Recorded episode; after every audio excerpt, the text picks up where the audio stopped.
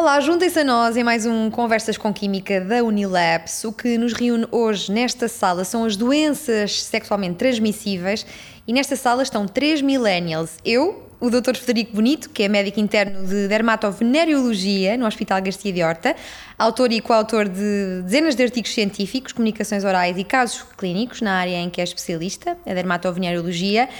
Temos cá também o Dr. João Moreira de Souza, que é médico de família no Centro de Saúde Sete Rios e é especialista em sexologia clínica pela Sociedade Portuguesa de Sexologia Clínica. E como bons millennials que somos, todos nos lembramos das várias campanhas que fomos absorvendo ao longo dos tempos na escola sobre as várias DSTs e eu pergunto-vos que passados estes anos se vocês sentem que deu que essas campanhas deram deram resultado, se as pessoas estão suficientemente informadas sobre DSTs. Qual é que é a vossa experiência em, em consultório, Frederico?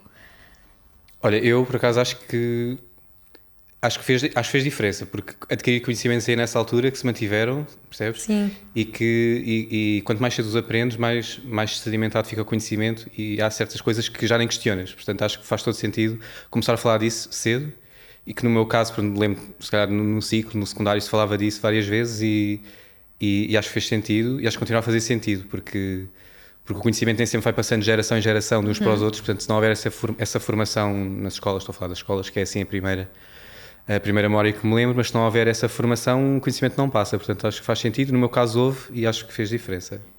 A questão é que normalmente prende-se um bocadinho, eh, pelo menos eu senti muito isso, prende-se muito à volta de, do VIH e ficamos muito por aí, pelo menos na, escola? Minha, na minha escola senti que foi um, um, bocadinho assim.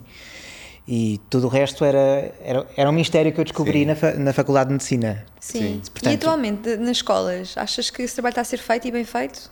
Hum, da experiência que tenho e tenho feito algumas formações em algumas escolas depende muito da, do investimento que a escola Sim. tem no tema. Muitas vezes não, não, chegam, a, não chegam a todas, ficam-se muito pelo VIH, pela contracepção, pelo, pelo preservativo e falha muito dar aquele conhecimento, o know-how de como reconhecer uma infecção sexualmente transmissível, por exemplo. Sim do que é que é de facto e como é que se manifesta e muitas vezes acabam por pedir ajuda por coisas que não têm nada a ver ou que, ou que com dúvidas que teriam sido facilmente uhum. esclarecidas com uma educação sexual bem feita e, e, preocupada. Ok, então esquecendo aqui esta ideia de geração e focando-nos na amostra que vocês têm em consultório, as pessoas chegam a saber o que é que, quais são, o que é que são as doenças sexualmente transmissíveis ou parecem-vos um pouco perdidas neste, neste campo?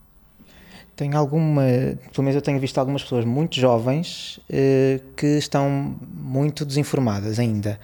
Mas isto depende um pouco, não sei se sentes isso, Frederico, depende um pouco da população, claro, que, da população. que nós vemos. Sei lá, temos aquela. Porque a educação sexual que se faz é muito dirigida a, portanto, a pessoas heterossexuais, muito dirigida, lá está o VIH, e depois há populações que não chega muitas vezes a, a, a informação que é necessária. E há coisas como clamídia e gonorreia que nunca, muitas vezes ninguém ouviu falar.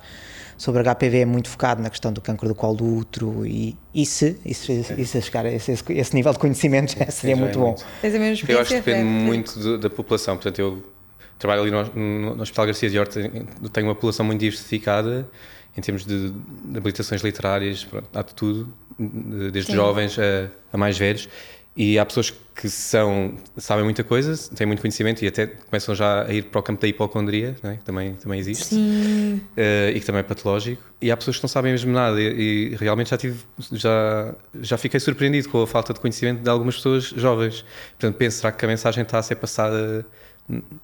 Sim, o que é que vocês fazem? Mandam ver... A a Sex Education da Netflix Ai, fez um bom trabalho, ou não? É, é sim, nós, nós ajudamos, nós tentamos formar as pessoas, mas, é, mas também temos um trabalho, sobretudo, eu tenho um trabalho sobretudo clínico, não é? tenho ali um sim. problema para resolver, resolvo, claro que é o, o papel da educação sexual faço um bocadinho, também tenho enfermeiras que me ajudam na consulta de, de DSTs, que também tem, que, que ajudam muito nessa parte, a dar a formação a educar o doente, que é fundamental, porque, porque eu, eu não consigo fazer tudo, né? os papéis têm que. Sim. Sim. Isto, isto faz muita que, falta, esta questão da educação. Faz, faz. Então vamos fazer educação aqui. Vamos dizer, vamos pelo menos enumerar as DSTs. Quantas é que existem, João? Eu, eu, Ele já esteve aqui a contar, no um, dedos. Portanto, eu, portanto, vamos lá ver. Eh, eu gosto de Falta alguma, Frederico está atento. Ajudas-me, por favor, não vá. Portanto, temos, a, temos o VIH, mais conhecida. Uh, temos a sífilis, temos a clamídia e a gonorreia, temos a infecção do HPV, temos o micoplasma, que já é assim das mais estranhas, mais, uh, mais alien para, to- para a maioria das pessoas. A monkeypox, muito badalada recentemente. Temos Hepatite? eh, herpes, as hepatites, A, B e C, pelo menos, em termos de transmissão sexual. Temos Como aqui, já esqueci. batemos as- aqui as 10 com as hepatites. Sinto que isto vai assustar as pessoas, no entanto. Sim, pronto, pois há, pois há, umas, pois há umas infecções que não, são, não existem propriamente em Portugal, são endémicas de países africanos, pronto, também são sexualmente transmissíveis. Temos de estar atentos a elas, tendo em conta a população. De vez em quando temos imigrantes ou viajados Exatamente. que não se falam habitualmente, nem acho que vale a pena estar também aqui a Sim. insistir a população a pensar em coisas mais raras como o cancro mol Sim, Sim, exatamente. qual é ou, que ou a então- donovanose, mas são, por definição, também são sexualmente transmissíveis e, e temos de pensar nelas quando tudo o resto já foi excluído. E qual é que é mais prevalente? Olha, esta é uma pergunta muito interessante. Isso é, é, é muito é difícil responder a isso porque Eu diria que, é que se, que se- se- se testássemos todas as pessoas, em todos os contextos, talvez fosse uma clamídia, mas não... Que é mas- silenciosa, ouvi dizer. Sim, mas, Má por isso mesmo. mas não temos informação suficiente para isso. São, são, são silenciosas, não é só a clamídia. Ok. Então, mas agora falando da clamídia, em que é que consiste a clamídia? Então, a clamídia é uma bactéria que causa. Pronto, é, infe- infecta o trato, porque classicamente o trato é anos- eh, anogenital, mas não só, dependendo das práticas sexuais das pessoas, podem ser mais ou menos elaboradas. Portanto, a transmissão pode ocorrer em várias hora- horas anatómicas, na, na boca, ânus, a região genital, portanto, no pênis, vagina. Conta, dependendo das zonas onde pode ocorrer, tem sintomatologia associada, mas classicamente a clamídia é a infecção de, da região genital, portanto, na mulher na vagina, no homem no pênis e, e- e é caracterizada mais por corrimento. Pronto. Ok. Quando tem sintomas, é um corrimento. Ou, Então é fácil descobrir ou- porque se vê. se der sintomas, mas também pode não dar, pode ter a seja, infecção e não ter sintomas nenhuns. Sim. E por isso é que é importante a pessoa estar atenta e, e- e se houver, se tiver tido história de múltiplos parceiros, se nunca tiver fe- feito rastreio de, de ISTs, faz sentido fazer na idade, idades jovens, fazer Como é que- rastreios porque podes ter a infecção sem nunca ter tido doença e podes transmitir a outros e podes ter complicações com isso. Então, como é que se previne e como é que se trata, Frederico? Olha, prevenir a É melhor maneira a melhor maneira é não ter relações sexuais, não é? De todo. Isso é garantido no arranjo. Não é mais eficaz, no entanto. Não, é, é mais mais eficaz, mas não. não. é mais não é mais utilizada, não é? Felizmente, pronto. Agora, tendo relações sexuais, a única maneira é mesmo métodos de barreira, os preservativos, feminino ou masculino, são os únicos que previnem as infecções. Isto, isto é muito insistido, na- sempre foi no passado, acho que continua a ser importante dizer, porque realmente não há outra maneira. Os métodos contraceptivos, a pílula, nada disso, nada disso previne, não é? E, o- e o preservativo previne muitas, mas também não previne todas, não é? Quais é que o preservativo não, pre- não previne? Aquelas que, portanto, é, é questão de pensar, não é? Aquilo protege o órgão genital de contactar no outro órgão genital ou, ou noutra região anatómica, não é? E, portanto, tudo que, tudo que não esteja protegido pelo, pelo preservativo pode ser transmitido. Por exemplo, a pessoa pode ter HPV, que causa os condilomas, na região, na região eh, mais baixa da- do abdômen, ou seja, não é, não, é, não é o pênis, não é a vagina, e o preservativo aí, portanto, contacto pele com pele com outro parceiro pode transmitir. E Antes não de- passa pelo. ok. Antes de sairmos da clamídia, como é que se trata? É fácil ou não? A clamídia não nos tem dado problemas. É fácil Sim, resolver? é uma, é uma bactéria, portanto, tratas com antibiótico. Sim. Sim, Antibióticos felizmente tem sido as que até têm, Sim. sido- têm mantido a sua eficácia em termos de tratamento, ao contrário da gonorreia que Sim, já tem dado algumas chatices. Sim, E a sífilis também é um nome que ouvimos sempre facilmente quando se fala de DSTs. Em que é que consiste? A sífilis é também uma infecção de transmissão sexual que, eh, tendencialmente, numa primeira fase, eh, pode dar sintomas, mas nem sempre, nem sempre os dá. Quando dá, são sintomas que habitualmente chamam a atenção. Pode dar, por exemplo, uma, uma ferida mesmo na zona genital que pode nem doer. E este é que é o pormenor que muitas vezes deixa, as pessoas eh, passar o diagnóstico, que é o facto de não doer, esperam que passe e de facto passa. A questão é essa. Depois, passado alguns algumas semanas e algum, ou alguns meses, pode dar assim uns sintomas muito inespecíficos, como se fosse outro vírus, outro, outro, um, um vírus qualquer, por exemplo, dores no corpo, manchas na pele, eh, gânglios inchados, febre e Queda de cabelo. coisas muito estranhas, uma queda queda de cabelo e passa um bocadinho ao lado. E mais uma vez isto tudo depois resolve e o que acontece é que ao longo do tempo pode de facto dar, dar sintomas mais graves e muito complicados e aí já estamos num- a falar de um estádio diferente, um estádio mais terciário ou até neurosífilis e no passado, quando isto não, é- não foi tratado devidamente, chegou mesmo a causar grandes estigmas a muitas pessoas e mesmo a morte a mu- a, muita gente. Agora, felizmente, Uh, A morte já não é um cenário Não, da sífilis. não Também tem é com sido, antibiótico? com um antibiótico muito conhecido, na verdade. Sim. Uma simples é? penicilina. Sim, Ok. É a vulgar, a conhecida. A sífilis é, é uma, é uma clássica IST, é, é Sim. super antiga. Trata- Trata-se, o tratamento não é muito complicado, é uma injeção de penicilina. Bem, dependendo da- do estadio, pode ser uma, pode ser duas, pode ser três injeções, depende Exatamente. do estadio.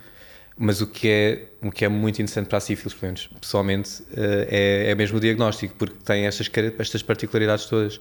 Tens uma, uma ferida que aparece, que, depois, que nem sequer dói muito, que desaparece, depois fica latente, depois pode ter manifestações secundárias, como a queda de cabelo e tudo aquilo que o João disse. E atenção que isto pode ser uma coisa sequencial, mas pode não ser. Ou seja, nós podemos saltar, por exemplo, num estadio, ou seja, do início pode não dar nada e de repente temos um, um síndrome viral qualquer que achamos que é outra coisa e pode ser uma sífilis secundária que nem demos por ela numa fase inicial. Ou seja, isto nem sempre se manifesta, de facto. E de facto é este desafio que o Federico estava a dizer, que muitas vezes passa, infelizmente, ao lado. Mas felizmente vai sendo daquelas que até se vai manifestando e os rastreios rápidos que têm sido feitos de- que até tem sido em mais larga escala do, por exemplo, um rastreio de clamídia e gonorreia, mais facilmente se faz um rastreio de sífilis e de VIH do que de clamídia ou gonorreia e temos detectado algumas mesmo sem sintomas nenhuns. E este monkeypox que tem feito correr tinta nos jornais, dado muita controvérsia, em que é que consiste esta doença sexualmente transmissível? É, é um vírus da família daquilo que nós ouvimos falar há uns tempos atrás, que agora já não, já não é tão assim tão, tão frequente, que é a varíola. Eh, e que de facto eh, agora surgiu num, num nicho muito específico, numa população muito específica e que se aproveita um bocadinho do- dos, nossos, dos nossos hábitos e acaba por se, manifest- se acaba por se transmitir também de, de forma sexual. E os sintomas, eh, o que chamou a atenção de facto nos primeiros casos, eh, provavelmente também apanhaste alguns desses.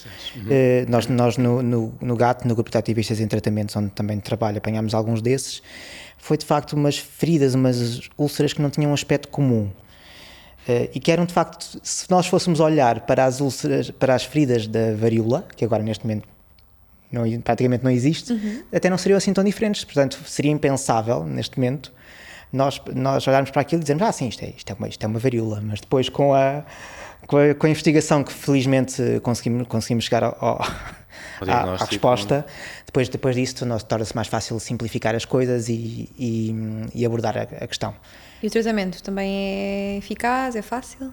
O tratamento sendo, é- sendo um, um vírus, eh, normalmente o vírus ou é muito dramático ou acabas por ter um tratamento sintomático, ou seja, dirigido às queixas.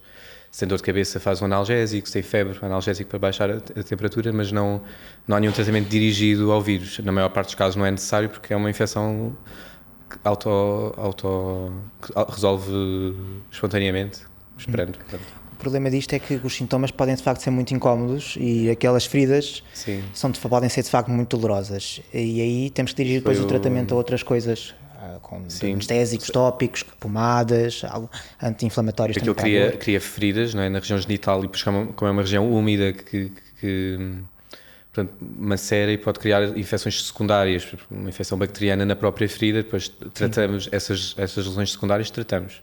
Uhum. Mas a lesão primária em si do, do vírus, aguardamos Sim. que passe. E avançamos para o herpes, não é o labial. O herpes, o que é que me podem dizer sobre o herpes? É- Tem alguma coisa a ver com o herpes labial? Tem- é só se- porque é um vírus também. Também é um Sim. vírus. E portanto um é daqueles vírus que é, um vírus, é uma infecção crónica. Acho que é chato por isso, porque tens, vais ter.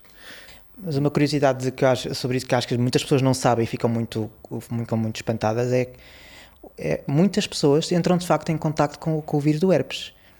É talvez até dos mais comuns que se transmite, mas não é nem sempre dá doença, felizmente. E mesmo o herpes labial acaba por ser mais manifesto não- habitualmente. Eh, o herpes genital também se manifesta, mas não se manifesta em todas as pessoas que são infectadas. E portanto, muitos de nós acabaram por ter contacto ao longo da vida com este vírus, não Por isso é? é que quando perguntas qual é a infecção sexualmente transmissível mais comum, é muito difícil responder a isto, porque se calhar 70% da população teve contato com o herpes ou, e tem anticorpos contra ele, significa que foi infectado com isso, mas nunca teve lesões, nem nunca vai ter. Mas é possível ter, uma pessoa ter uma doença sexualmente transmissível durante muito tempo sem saber que a tem? Além do herpes, pelos vistos? É, mas se, se não dá. O herpes é daquelas coisas que hum, se não dá sintomas, eh, não nos, não, não nos Não preocupamos. vamos à procura deles. Não vamos à procura, não vamos atrás, ao contrário da clamídia. Porque as complicações, por exemplo, são um bocadinho diferentes. Portanto, ao longo do tempo, Hum. de saber, saber que eu tenho. Eu saber que tenho uma clamídia é mais importante do que saber se alguma vez tive contato com herpes. Porque Claro. tem a ver com as consequências que cada doença tem ao longo da vida, mesmo não dando sintomas. E por isso, o herpes, se não dá sintomas, não se procura e, portanto, até pode ser uma das mais frequentes. Tem a ver com, portanto, com as consequências que tens dessa infecção. Se forem graves, vamos, vamos- faz sentido rastreá-las é? para tentar tratar e tem a ver também com a, a resposta que temos. Porque enquanto para a clamídia temos tratamento que é definitivo, a pessoa fica curada da clamídia e não tem, para o herpes não temos nenhum tratamento que cura a doença. Portanto, também não, não faria grande sentido estar a testar todas as as pessoas se têm herpes ou não, porque tendo, o que é que vamos fazer? Não temos nenhuma nenhum tratamento definitivo. Temos tratamento dirigido às lesões. Se elas tiverem lesões, tratamos as lesões, mas se tiverem lesões, aí são, são testadas. Se não tiverem lesões, não vale a pena pesquisar. E, sim, Mas- dizer Ou seja, eu, não, isto para dizer que, é, que, é, que são, são assuntos que são muito complexos, é? Podemos Sim. explicar agora aqui em meia hora. Co- Começamos por tentar, vamos fazer uma coisa simples, mas já estamos aqui a, a falar de coisas muito complicadas Sim. e, na dúvida, a pessoa tem de ir, tem de ir ao especialista, porque isto verdade. é. E olhem, a, a que especialista é que devem ir? Eu fiquei muito surpreendida em relação à especialidade de dermatologia, que na verdade se diz dermatoveneriologia e venério vem mesmo de doença sexualmente transmissível. vem de doença sexualmente transmissível e é, é curiosa porque a palavra veneriologia vem eh, tem uma origem na palavra Vênus que é, não sei se fizeste Eu primeiro pesquisa. e dizia lá Vênus, pronto, nós ficámos Vênus. intrigados. Vem de Vênus, porque antigamente a pessoa achava que a infecção sexualmente transmissível era uma coisa que a mulher tinha e que infelizmente passava ao homem. Portanto, o homem era o coitado, percebes? Era uma doença I'm your Venus. I'm your fire, your Foi- desire, your DST Pronto. too. E daí a palavra veneriologia Ok. vem daí. E pronto, eu- nós chamamos, a minha especialidade chama-se dermatoveneriologia, é assim que se chama. Por uma questão de simplicidade, dizemos dermatologia. Então, é- é isto Mas- para, para, contextualizar as pessoas, no caso de suspeita de alguma DST, devem dirigir-se ou ao médico de família, ou ao dermatologista, ou ao dermatoveneriologista? Em Portugal, todos os dermatologistas são dermatoveneriologistas, Sim. porque é a especialidade de todos. Pronto, há alguns colegas meus têm mais interesse nessa área e mais formação nessa área, portanto, idealmente procurar alguém com formação nessa Sim. área. Pronto, mas de modo geral, to- todos os dermatoveneriologistas de Portugal têm formação nessa área, portanto é sempre uma fonte segura, eu diria. Claro que não somos os únicos a dominar a área, há outras especialidades que também, que também, também tratam Urologia, e por sabem. exemplo? Qual? Urologia, trata ou não? Eu. hum, Te- te- temos outras alternativas. Há outras alternativas. sim. Então digam-me lá, quais são os principais? O dermatologista, Eu médico diria, de família? Eu diria que o médico de família é uma boa opção nos, nos dias, é uma excelente opção, porque Sim. à partida eh, temos, forma, temos formação especializada numa, numa série de coisas, portanto, Sim. e uma delas que nós focamos eh, também são as infecções de transmissão sexual. Claro que há pessoas que depois desenvolvem maior interesse co- do- nesta área do que outras. O que falta, sobretudo, e é isso que eu estou a tentar fazer, é, é maior abertura e formação para falar sobre isto. Também, também nos centros de saúde e por todos os médicos, ou seja, que os médicos todos se sintam à vontade para falar sobre o assunto, porque isto pouparia muito, muitos esforços no sentido de diagnosticar mais infecções de transmissão sexual. Portanto, à partida, médico de família é sempre uma porta aberta. Claro que depois, havendo situações peculiares que precisam de uma, uma avaliação diferente, ou uma lesão que não, que não, não seja tanto da nossa, na nossa praia, nós conhecermos aquilo assim à, à primeira vista, aí a dermatovenerologia tem estado sempre à, à disposição e é a área de referência para quem nós, para quem nós en- enviamos. Agora, assim na primeira linha, assim a porta mais, mais fácil, habitualmente, se- se- se- diria que são os médicos de família, algumas clínicas específicas que se dirigem ao diagnóstico de infecções de transmissão sexual. Ok, então já sabemos onde nos dirigir. E agora continuamos aqui na nossa ronda de doenças sexualmente transmissíveis e introduzia aqui o HIV, que é outra eh, doença que já fez correr muita tinta, talvez das que mais tinta fez correr a nível mundial, inclusivamente. Em que, em que ponto é que estamos com, com esta doença? É, é um ponto é, é complicado eh, do meu ponto de vista porque há uns tempos, aqui há uns anos andávamos a falar muito no, no naquele objetivo muito ambicioso de termos Ora, ajuda-me, Frederico, eu posso aqui ter. eh, Esqueci-me dos pontos todos. Portanto, tínhamos 95% das pessoas, dos casos Sobre diagnosticados, tratamento. tem 95% sobre tratamento e 95% com a carga viral, portanto, eh, e isto simplificando, é a quantidade de vírus que circula no organismo e que, portanto, permite se- ser transmissível ou não a outra pessoa. Portanto, 95% das pessoas com o vírus também com carga viral indetetável. E isto é muito importante, isto é uma mensagem também importante passar, porque sendo in- indetetável é intransmissível a outras pessoas. Portanto, é fundamental, não é só testar, também é fundamental tratar as pessoas que estão, que estão infectadas e daí o teste.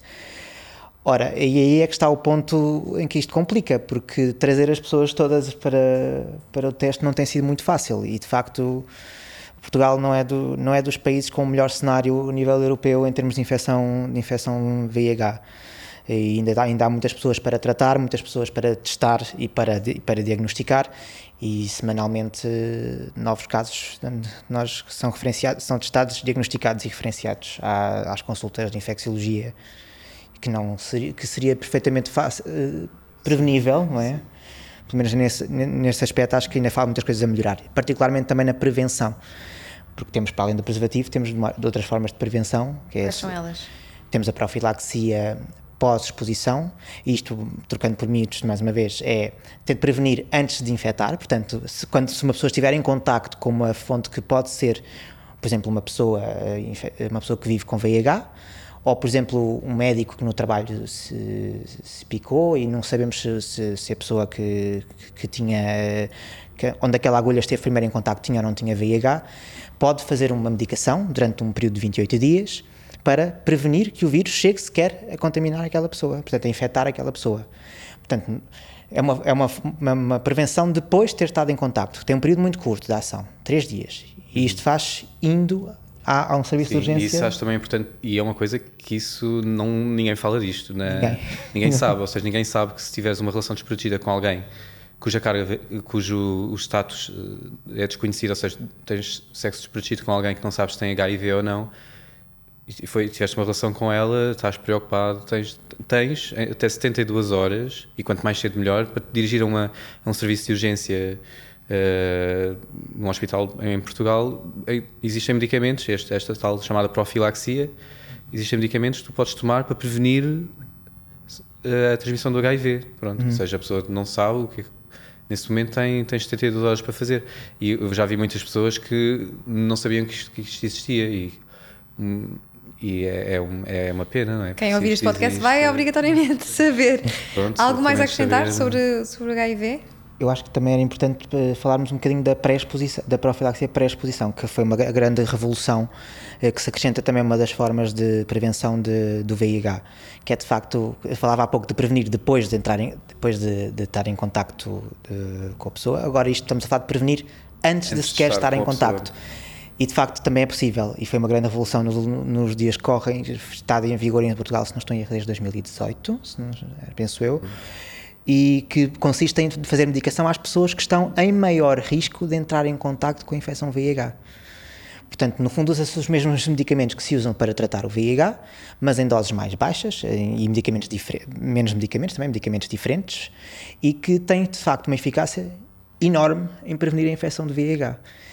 Se começarmos logo por aqui, em pôr as pessoas que sabemos que nós sabemos que estão mais em risco de, de se infectarem, de, de as dirigir para uma consulta deste tipo, em que podem fazer esta prevenção, era de facto eh, muito importante e seria, teria um resultado muito grande em diminuir a taxa de infecções VIH. E é importante as pessoas saberem que isto existe, basta irem ao seu médico de família, lá está, ou até se tiverem a oportunidade ao, dermato, ao dermatovenerologista, ou falar lá está com um médico que trabalha numa clínica de infecções de transmissão sexual, falar e perguntar sobre isto e de facto é uma informação que deve ser conhecida por todos os profissionais para fazer chegar a todas as pessoas que precisam.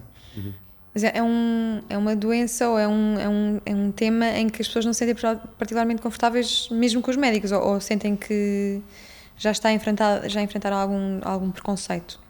Isto aqui acaba por aplicar-se a todas, não é? Eu tenho tudo, tenho pessoas que estão super à vontade e contam tudo, contam até mais do que era preciso. tenho pessoas que não contam nada, não é? Pronto. Mas, mas normalmente quando se diri, quando é de vontade própria que vão a uma consulta dessas, em princípio já sabem que, que tipo de questões é que vão ser colocadas e que, é que informações é que são importantes, portanto, em- em- normalmente já, já sabem ao que vão. O, o, que eu, eu, também vejo é doentes que, por exemplo, são referenciados do médico de família, as pessoas mais idosas vão ao médico de família, têm lesões na região genital, o médico de família pede consulta de ISTs ou de DSTs, chego ao meu hospital e faço aquelas perguntas todas e a pessoa fica assim meio uhum. desconfortável, pronto. Mas um... no médico de família sinto exatamente a mesma coisa, porque é quebrar o gelo para abordar o tema. Sim. É e eu, eu é. traba, trabalhando nos dois contextos noto perfeitamente Sim. essa diferença que tu, que tu disseste. Não é uma ficha, vocês fazem as perguntas diretamente?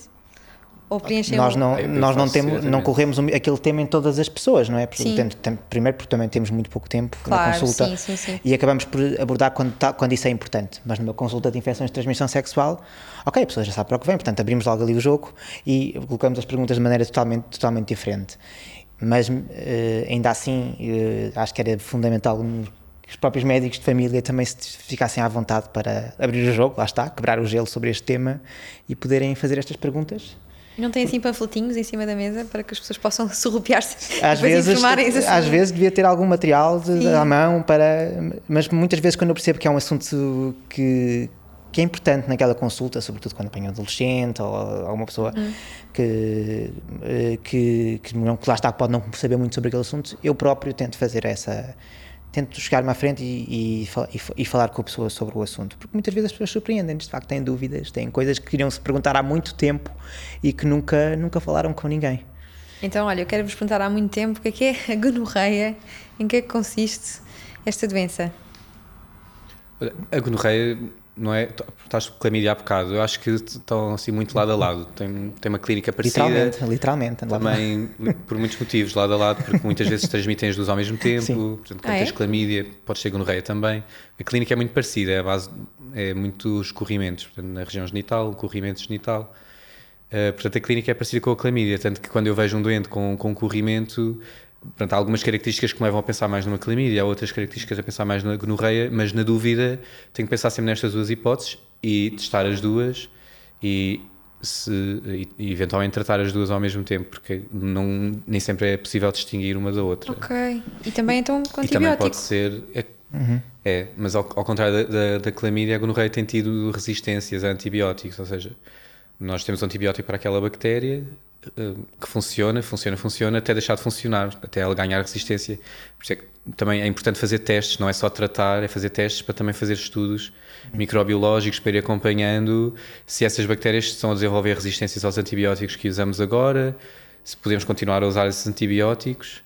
E, e a gonorreia tem sido uma daquelas que temos o esquema de tratamento recomendado tem estado sempre a mudar ou se acrescenta, ou se aumenta a dose de, do antibiótico, ou se acrescenta outro, se vai se modificando, porque ao longo dos anos tem, ganha facilmente resistências e, portanto, tem Sim. tratamento, mas tem que se ter cuidado também.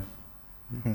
Isto é uma da coisa que nós depois estamos em, nós médicos de família estamos em desvantagem de facto, porque não temos ali à mão as ferramentas que, que temos num serviço de urgência e depois acabamos por ter, por ter que decidir na hora, ok, a pessoa tem corrimento, tem, tem, é, tem, é mais isto, é mais desta cor, será que é clamídia, será que é canorreia? E no fundo acabamos por tratar Sim. exatamente como o Frederico estava a dizer, para as duas coisas. E muitas vezes escapa a janela da oportunidade para fazer testes porque não vamos mandar a pessoa para casa com corrimento e com, e com, e com ardor, ardor. Mas quem está com corrimento a ouvir este podcast pode estar alarmado sem. Há várias razões para corrimento. É certo? verdade, sim, é preciso frisar isso muito bem. O corrimento é uma coisa, é, é, sobre, sobre, sobretudo nas pessoas com útero, com vagina, né? que, uhum. que é fisiológica, muitas uhum. vezes. E que muitas vezes o que tem que chamar a atenção de facto são corrimentos diferentes, com um cheiro diferente, muito desagradável, ou com uma cor diferente do normal. Isso sim, é que é um corrimento alarmante. Sim. Nas pessoas com pênis, nos homens, habitualmente é. Habitualmente é, mais, é patológico. É, habitualmente é patológico. Até prova em contrário. Tens um corrimento. sim. sim. Não se é, vai. Okay. Sim. É, é, mais fácil. Sim, mas normal. de facto nas mulheres pode ser muito mais confuso. Na mulher é mais abrangente, pode ser ao fisiológico, como o João disse, e ao, ao patológico, sim. que pode ser IST sim. ou não. Sim, temos mais uns minutos, dá para falar das hepatites? Contem-me uhum. tudo sobre hepatites, por favor.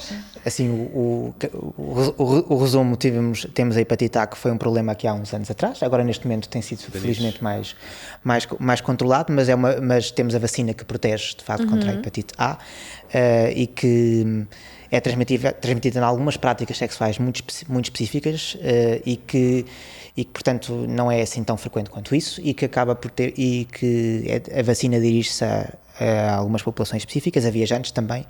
A B uh, já é um caso um bocadinho diferente. Uh, felizmente, os millennials já, são, já, já, estão todos vacinados à partida uhum. e, portanto, tem sido, felizmente, cada vez menos frequente a C, pelo menos o que eu tenho, o que eu tenho percebido é que tem, tem aparecido mais casos do que seria habitual, porque de facto a transmissão pela via do consumo de substâncias e, e partilha de material para consumo de substâncias, pela via sexual também e pela, e, pela partilha de drogas injetáveis e, uhum. e, não só injetáveis também, por isso é que eu falava em partilha de substâncias, por exemplo, inaladas, também pode ser uma via de transmissão, embora bastante mais rara. E por este motivo temos visto também mais casos de hepatite C. Felizmente, a grande vantagem é que temos a cura para a maioria dos casos. Sim. Não temos vacina para a hepatite C, não há vacina que previna, hum. mas há, há, há, tratamentos que curam, efetivamente. Ok. Esses tratamentos, pronto, já agora também, e foram, não é, nem é a minha especialidade, nem é o médico de família que uhum. trata, é uma coisa que somente é outra especialidade que se chama doenças infecciosas ou infecciologia, okay. que é a especialidade que por norma também acompanha os doentes com HIV, com hepatite C, pronto, normalmente são eles que orientam isso, ou mesmo a gastro, não sei se é Sim. é gastro, gastro gastroenterologia okay. também. Sim. E está a faltar-nos alguma? Eu... Ou corremos todas?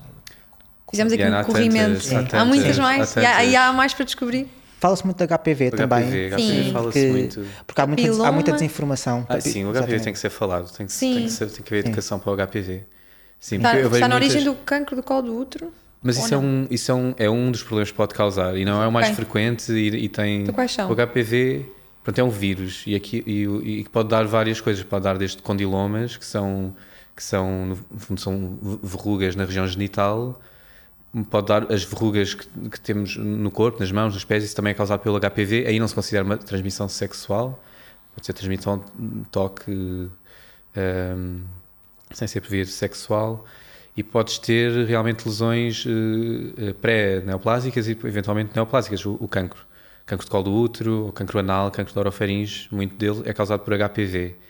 Mas o, mas, mas o cancro não aparece assim do nada, não é? A pessoa não está normal e no dia seguinte tem um cancro, não é? Aquelas lesões vão sendo, é progressivo e dá para acompanhar e conseguimos ver, não é? Portanto, não, é, não faz sentido a pessoa ir ao consulta e eu vejo muitas doentes, muitos doentes que vêm ao hospital fazer rastreio e quando eu digo que vou fazer rastreio de HIV, sífilis, clamídia e gonorreia e as pessoas perguntam e o HPV, não vamos fazer rastreio?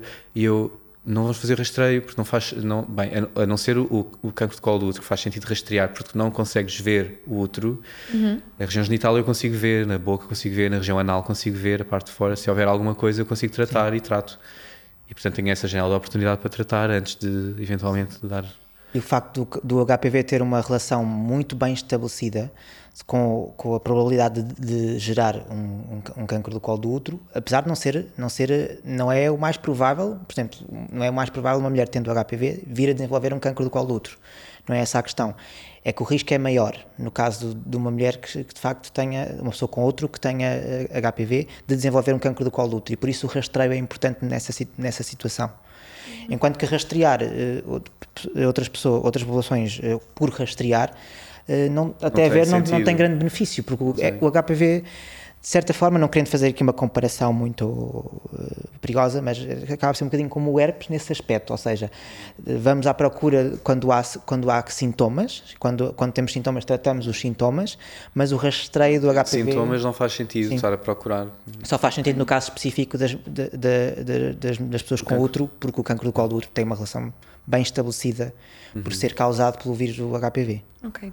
Então, elencámos aqui os principais, diriam? Há mais? Já percebi? Mas estão aqui as mais. As clássicas, acho clássicas, sim. sim. Então, agora, para terminar, pedir-vos assim, um exercício que era: imaginem vocês que vocês vão agora a uma escola secundária, talvez, secundária faz-me sentido, e fazem uma espécie de campanha para consciencializar os nossos uh, jovens uh, sobre DSTs. O que é que consideram ser o mais importante uh, a dizer, aqui de forma mais abrangente? Eu acho que é muito importante falar sobre isto. Eu acho que é importante não ter e, e, olhar para as infecções de transmissão sexual, não vamos olhar para elas com culpa. E é isso é um problema que nós ainda temos hoje em dia, acho eu, que é olha, quando se diagnostica uma infecção de transmissão sexual, olha, vai sempre atrás do culpado. Quem é que foi? Quem é que me transmitiu? Sim. Estamos a falar de vírus e de bactérias. No Covid também foi um bocado assim. Sim, estamos a falar de vírus e de bactérias. São seres microscópicos que se, se aproveitam dos nossos hábitos para, para se, se reproduzirem. Nós temos que pensar nisto desta maneira. Eles é que, eles são, eles é que são o inimigo, eles é que são as, as, as coisas que temos que lutar contra. Portanto, temos que lutar é também contra a discriminação muito relacionada com as, as infecções. Portanto, temos que falar sobre isto, promover o, teste e promover a comunicação entre as pessoas também para conseguirmos finalmente tentar ter algum controle no, na taxa de transmissão. Acho que isto é assim mais importante que muitas vezes escapa, porque a conversa do preservativo, enfim, é mais frequente pois. e isso acabamos por, e, embora seja de facto fundamental, mas é, é aquela fundamental e, é, e é, tem de ser continuado a ser falado. Claro que não é só isso, mas Sim. prevenir, prevenir só mesmo assim. Sim. O que, que, é que tu dirias, Frederico? Eu diria o que o João disse, acho que está ótimo. Corroboras? Desse jeito, está bom. E acrescentava só, confiem no vosso médico, na sim, vossa médica, está bem? Sim. Eles estão lá para isso, eles não estão lá para vos julgar. A informação é poder e, portanto, eu queria agradecer-vos por nos transmitirem tanto poder. Frederico Bonito, João Moreira de Souza, obrigada pelo vosso contributo e nós vemos Obrigado. no próximo episódio de Conversas com Química da Unilabs.